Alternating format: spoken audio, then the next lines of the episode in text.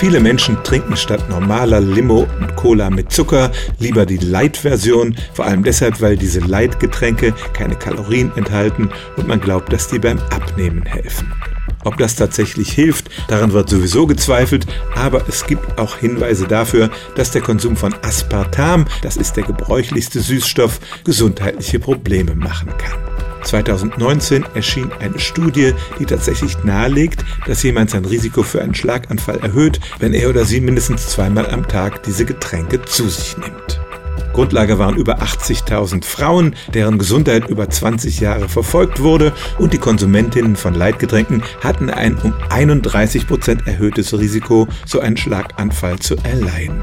Ähnlich erhöhte Werte gab es für Herzkrankheiten allgemein und sogar die Mortalität, also das Risiko in diesen 20 Jahren zu sterben, war bei dieser Gruppe höher. Die Forschenden legen Wert auf die Feststellung, dass solche Studien keine Kausalität beweisen, also man kann nicht zeigen, dass der Süßstoff direkt zu diesen Schlaganfällen geführt hat. Sie können nur versuchen, alle anderen Größen zu kontrollieren, also zum Beispiel Gewicht und sozialen Status so weit rauszurechnen, dass die das Ergebnis nicht verfälschen.